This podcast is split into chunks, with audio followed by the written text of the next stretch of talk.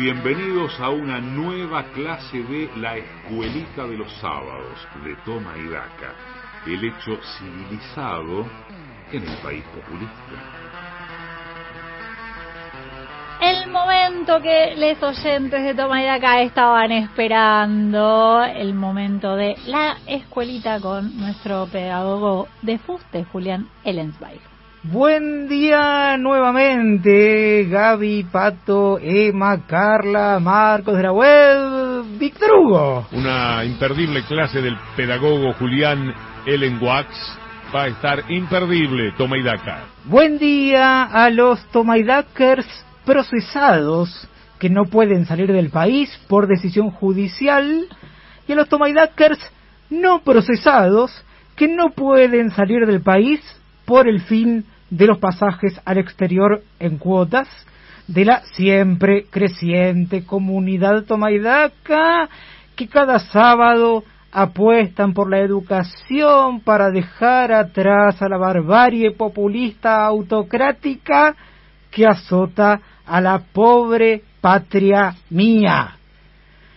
Como pedagogo de fuste, estoy al tanto de que el desempeño de los alumnos de la escuela primaria en Argentina cayó significativamente en matemáticas, ciencias naturales y en lectura, y quedó debajo del promedio regional, según reveló un estudio que realizó la UNESCO, y no puedo quedarme de brazos cruzados inmóvil, imperturbable, sereno, al borde de la ataraxia e inerte ante esta situación dramática. Como educador de masas, siento que no hay más tiempo que perder para revertir este panorama y por eso le pido a la operadora y jefa de preceptores de este espacio dedicado a la alta cultura, que funciona en la sede del Instituto Paria, instalada en los estudios de la AM750, que haga sonar el timbre para dar inicio oficial a una nueva clase de la escuelita de los sábados de Toma y Daca.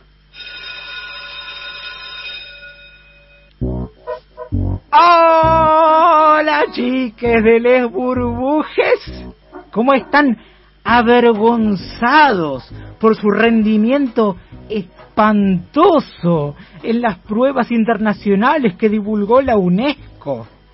Espero que sí, porque nada, nada, nada importa más que la imagen que damos ante el resto del mundo.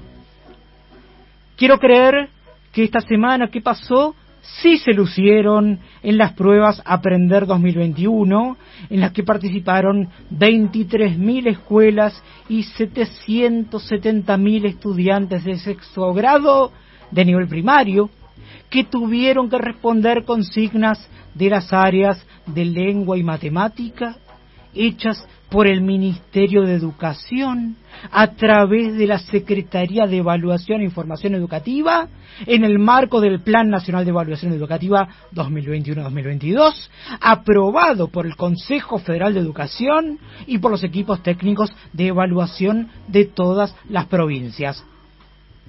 ¿Quieren que reitere todos los organismos y planes que acabo de mencionar, chiques?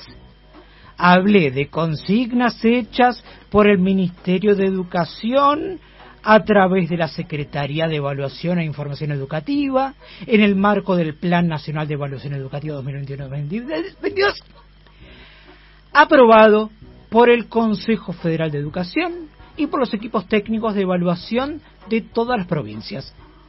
Espero que ninguno de sus papis sea libertario, chiques, porque es probable que si escucharon el nombre de tantos organismos y planes estatales, les haya dado un soponcio. Para revertir este panorama educativo desolador, chiques, voy a empezar mi clase del día hablándoles de unidades de longitud, una unidad de longitud es una cantidad estandarizada de longitud definida por convención creada para medir la distancia entre dos puntos. Tradicionalmente, las sociedades antiguas usaban como sistema de referencia para medir la longitud las dimensiones del cuerpo humano. Les doy algunos ejemplos, chiques. La pulgada definida como el ancho de un pulgar, el pie definido como la longitud de un pie humano, la yarda que equivalía a la distancia desde la punta de la nariz hasta la punta del dedo medio con el brazo extendido, la brasa que correspondía a la distancia de punta a punta entre los dedos medios con los brazos extendidos, el palmo que era la longitud de la palma de la mano y el codo que era aproximadamente el largo del antebrazo. En la antigua Roma, chiques, se definieron unidades de longitud para distancias mayores como la milla, que era la distancia recorrida por una legión romana al dar dos mil pasos. Tres millas correspondían aproximadamente a una legua. Tomando los ejemplos de unidades de longitud que acabo de darles, chiques, les pido que imaginen alguna unidad que se pueda usar en la actualidad. Ah, acá me llega un mensajito de un alumne que me dice que leyó que en los últimos cuatro meses la AFIP desarticuló maniobras de evasión y exportaciones fraudulentas por más de 23.000 toneladas de granos que intentaron comercializarse en forma irregular y asegura que la mercadería equivale a más de 800 camiones con acoplado que puestos uno detrás de otro en la ruta ocuparían cerca de 19 kilómetros este alumnite propone que se use como unidad de medida la distancia que ocuparían los camiones con acoplados secuestrados por AFIP. Eh, no está mal la idea, ¿no? La unidad de longitud llamada camiones decomisados por cuatrimestre por AFIP o CDPCPA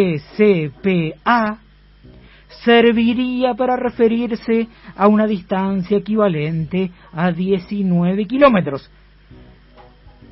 Teniendo en cuenta que en el sistema anglosajón de unidades, una legua equivale a 3 millas, 24 furlongs, 240 cadenas, 960 rods y 5.280 yardas, chiques, les pido que calculen a cuántas yardas equivale un CDPCPA o camiones decomisados por cuatrimestre por AFIP.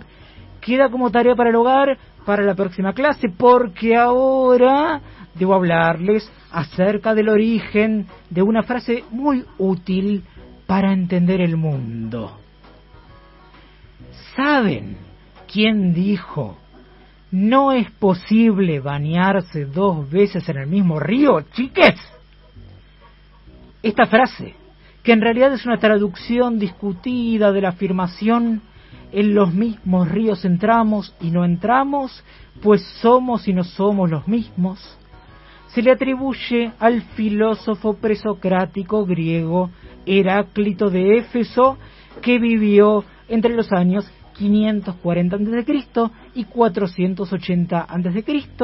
y fue conocido como el filósofo llorón debido a una supuesta personalidad melancólica y triste. ¿Qué creen que significa que no es posible bañarse dos veces en el mismo río, chiques? Que todo fluye en el devenir, que tanto el río como el bañista cambian por eso nadie tendría que creer que el proyecto presentado por el Frente de Todos para modificar el artículo de la ley que impide la reelección indefinida de los intendentes bonaerenses en sus localidades sea una medida pensada para eternizarlos en el poder. siguiendo a Heráclito y su idea del cambio y el devenir, sería imposible que los votantes elijan una y otra vez a los mismos intendentes bonaerenses, porque nadie se baña dos veces en el mismo río. Los intendentes y los votantes, como los bañistas y los ríos, nunca son siempre los mismos, de acuerdo a las ideas de Heráclito, chiques. Es imposible bañarse dos veces en el mismo río y votar a un mismo intendente indefinidamente. En el caso del proyecto inmobiliario, antes conocido como la Ciudad Autónoma de Buenos Aires, la imposibilidad de bañarse dos veces en el mismo río se debe no tanto a, las ideas de Heráclito, sino más que nada a la contaminación del agua, a la prohibición de nadar y sobre todo a la voluntad de los legisladores porteños de rezonificar más de 100 hectáreas del acceso al río de la Plata entre Costanera Norte y Costanera Sur para permitir que se construyan torres de lujo. Antes de terminar la clase del día, chiques, me permito recordarles un clásico de la artista brasilera Costa Salgueiro, compuesto por Toquinho do Negociados, que les presenté a inicios del ciclo lectivo. La canción que pese al paso del tiempo sigue vigente, dice, la reta no ten fin, felicidad de sin, la reta no ten fin, felicidad de sin. Él ya muchos años gobernó y el socialismo siempre acompañó. Con poca oposición, blindado bajo el sol, reclama más coparticipación. La reta no ten fin, felicidad de sin. El a las veredas romperá y espacios verdes privatizará. La prensa callará y agradecerá, la pauta siempre, siempre pesará. La no ten fin, felicidad de sin Oh, cómo te amo, Pautinia, la retista maravillosa. Oh, meu Pautinia, porteña, qué cosa más linda, más llena de gracia.